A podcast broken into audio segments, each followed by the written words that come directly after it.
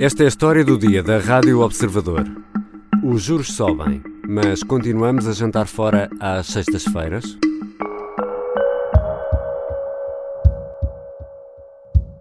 Enquanto nós estivermos em pleno emprego, pode haver aqui ajustamentos nas prestações, mas não vamos ter aqui uma situação também muito complicada. E vocês veem, não é uma questão de estrangeiros, podem circular por Lisboa, que estão aqui para ir jantar fora uh, uma sexta ou um sábado de manhã, podem circular pela rua e continuamos a ver as pessoas com um nível, um padrão de consumo, classe média e média alta, relativamente elevado face ao histórico e à situação em, em, em que está a economia. Castro e Almeida diz que os restaurantes em Lisboa, às sextas-feiras, demonstram que há dinheiro para consumir.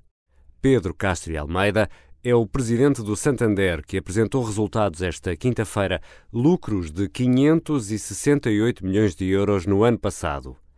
Perante a escalada nas taxas de juro, o banqueiro diz que a realidade desmente a percepção de que a situação das famílias com crédito à habitação é muito complicada eu diria, nos bancos, pelo que eu ouvi na reunião com o Banco de Portugal, e no Santander, não vemos nenhuma alteração relevante do incumprimento relativamente ao crédito à habitação, comparando com meses anteriores e com anos anteriores, e não tem nada a ver eh, com o padrão que havia nos anos difíceis. A conclusão do presidente do Santander pode provocar, no mínimo, desconforto em milhões de portugueses, mas importa olhar para os números e tentar tirar uma fotografia da realidade. Temos muitas variáveis em análise que, contas feitas, contribuem para o dinheiro que nos sobra na carteira. A inflação, taxa de juro, a robustez da economia, os salários, sem esquecer a carga fiscal. Tudo isto somado determina se, às sextas, jantamos em casa ou jantamos fora e se comemos esparguete ou marisco. Vou conversar com o jornalista da secção de Economia do Observador, Edgar Caetano. Eu sou Ricardo Conceição e esta é a história do dia.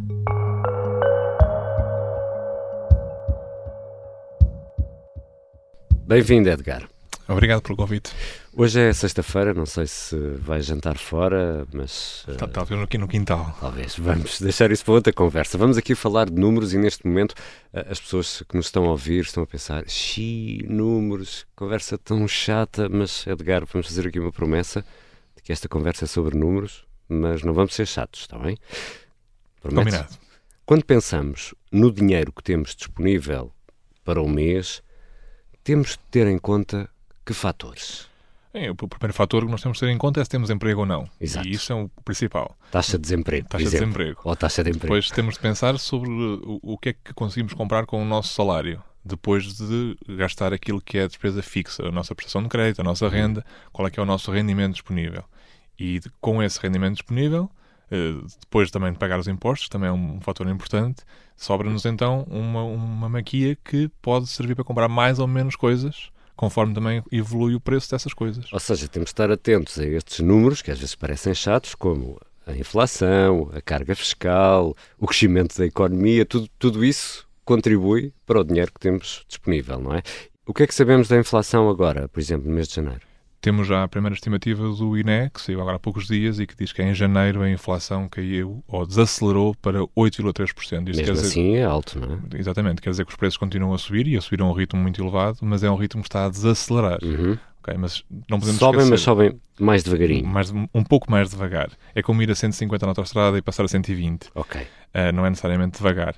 Mas uh, temos de ter em conta também que isto é o índice geral da inflação, que inclui preço, preços da energia temos que pensar que, na verdade, há, há, indicações de que a inflação se está a generalizar na economia, por isso é que é chamada inflação subjacente, que é uhum. que não tem em conta a energia nem os preços da alimentação fresca, que são uhum. mais voláteis. Essa, esse indicador está a baixar, eh, também está a desacelerar e uh, está a cerca de 7%. Ou seja, podemos dizer que uma cadeira está 7% mais cara, é isso? Em relação a janeiro do ano passado. E depois temos o crescimento económico, que foi de 6,7% no ano passado. Isto é, o fecho do ano de 2022, sem recessão, sem queda da economia, eh, significa que nós teremos mais capacidade para podermos cumprir os objetivos relativamente ao ano de 2023. O Ministro das Finanças a dizer que o ano 2022 foi bom. Com este resultado, um crescimento na economia de 6,7% do PIB, isto é bom ou é mau, Edgar? É bom depois de ter subido mais de 5% em 2021, mas ter caído mais de 8% em 2020, o primeiro ano da, da pandemia. pandemia. Portanto, ainda, ainda, estamos a recuperar até certo ponto. Já estamos acima no nível que estávamos antes da pandemia, mas se pensarmos em, em média nestes anos, ainda estamos uh, num, num modo de recuperação, digamos também faz sentido referir que, quando não se fala apenas em dados do ano, no último trimestre do ano passado, que é um indicador mais rápido, crescemos 0,2%, eh, o que é uma indicação de que a economia, em princípio, não irá ter recessão. Ainda continuando a falar de crescimento económico, ele é importante, Edgar, porque se a empresa que eu tenho ou na qual, na qual eu trabalho não crescer, não criar mais riqueza, o meu ordenado não vai subir de certeza. A menos que estejamos a falar de, uma, de, um aumento que não é correspondido por um aumento da produtividade. Uhum. É preciso que os aumentos salariais sejam sustentados em aumentos da produtividade, senão estamos apenas a criar uma bolha que terá que ser paga no futuro, de certeza. E temos ainda, claro, de falar de taxas de juro. E, e como fazemos parte do sistema da zona euro e como quem manda na política monetária é o Banco Central Europeu, e como a fórmula encontrada pelos economistas para tentar travar a inflação é aumentar a taxa de juro. The Governing Council today decided to raise the three key ECB interest rates by 50 basis points and we expect to raise them further. A Presidente do Banco Central Europeu, Christine Lagarde, anunciou a nova subida esta quinta-feira e em março, também já avisou, vai voltar a subir. Edgar, consegues eh, desenhar aí uma linha imaginária eh, para quem nos está a ouvir para percebermos, afinal, quanto subiu a taxa de referência? Não é bem uma linha, eu acho que é mais um, uma espécie de estados perante uma montanha.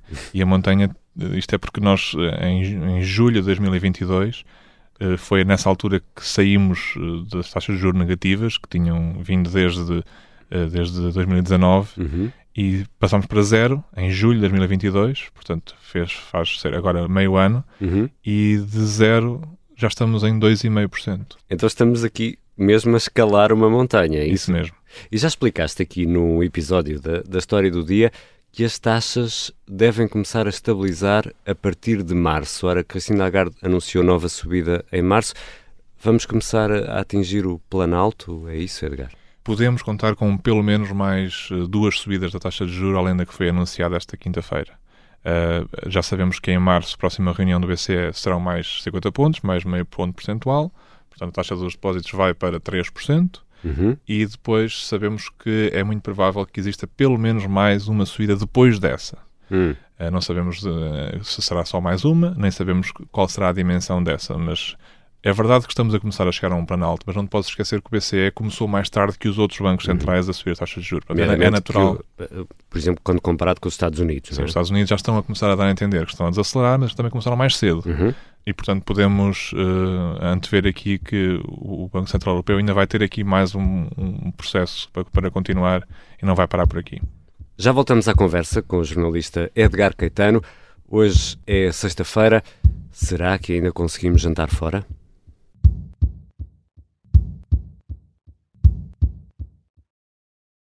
Ouviu rádio hoje? Ouvi a pipoca mais doce, a Ana Garcia Martins. Ouvi a Catarina Miranda. Ouvi o Manel Serrão. Ouvi o meu amigo Júlio Magalhães. Sim, ouvi o Paulo Ferreira. Já ouvi a Maria João Simões. Ouvi a voz incrível da Carla Jorge de Carvalho. Ouvi o José Manuel Fernandes. Ouvi a Helena Matos. Ouvi, claro, o Rui Ramos. Ouvi o João Miguel Tavares. Ouvi o Luís Aguiar com Raguia. Ouvi a Susana Peralta. Já ouvi o Jorge Fernandes. Ouvi o João Marcos de Almeida. Ouvi o Bruno Cardoso Reis. Ouvi o Carlos Filhais. Eu ouvi o Martim Sousa Tavares. Ouvi o Bruno Vieira Amaral. Ouvi o Eduardo Sá. Ouvi o Alberto Gonçalves. Ouvi o Gabriel Alves. Acabei de ouvir o Pedro Henrique. Se também já os ouviu, ouviu a Rádio Observador. Estamos de regresso à conversa com o jornalista Edgar Caetano, especialista em economia do Observador. Edgar, o presidente do Santander, Pedro Castro Almeida, diz que os mais afetados pelas subidas nas taxas de juro são os clientes mais recentes do crédito à habitação. É verdade, isto tem um impacto muito grande em quem tem crédito à habitação e quem tem crédito à habitação que foi contratado nos últimos 4, 5 anos, porque quem tem um crédito à habitação que foi contratado há 8, 10 anos, tendo em conta o que tem sido a amortização do crédito, é muito difícil que o salto da prestação seja realmente muito significativo. Mas quem contratou há, nos últimos 4 anos com um prazo de 30 a 35 anos, naturalmente, isto aqui tem, uh, tem aqui um impacto. E por isso... É mesmo assim, Edgar? É mesmo assim, não é só o Presidente de Santander que, que diz isso, já o Banco de Portugal disse isso. A principal preocupação aqui é uh, as pessoas que uh, compraram casa há menos tempo, uhum. por várias razões. Primeiro, compraram mais caro, porque os preços têm subido. Em teoria, compraram mais caro. Têm mais montante em dívida. Estão ainda numa fase inicial, portanto, estão ainda a pagar mais juros do que capital, que é uma coisa que não se aplica a quem está a pagar há 20 anos, por uhum. exemplo, não é? E, uh, além disso, são pessoas que basicamente não sabem o que é uh, taxas de juros elevadas. Habituaram-se, uh, começaram logo com um, um, processo, com um contexto de taxa de juros muito baixa e, portanto, não, e, não, não. Porque quando fizeram o crédito, a taxa estava mesmo muito, muito, muito baixa, não é? Precisamente. E houve uma simulação que as pessoas preencheram quando assinaram o crédito à habitação, que simulou o impacto do que seria mais 3 pontos percentuais de taxa de juros e é isso que estamos a viver agora. E esses clientes não foram avisados de que atenção que as taxas podem voltar àquilo que eram há 20 anos?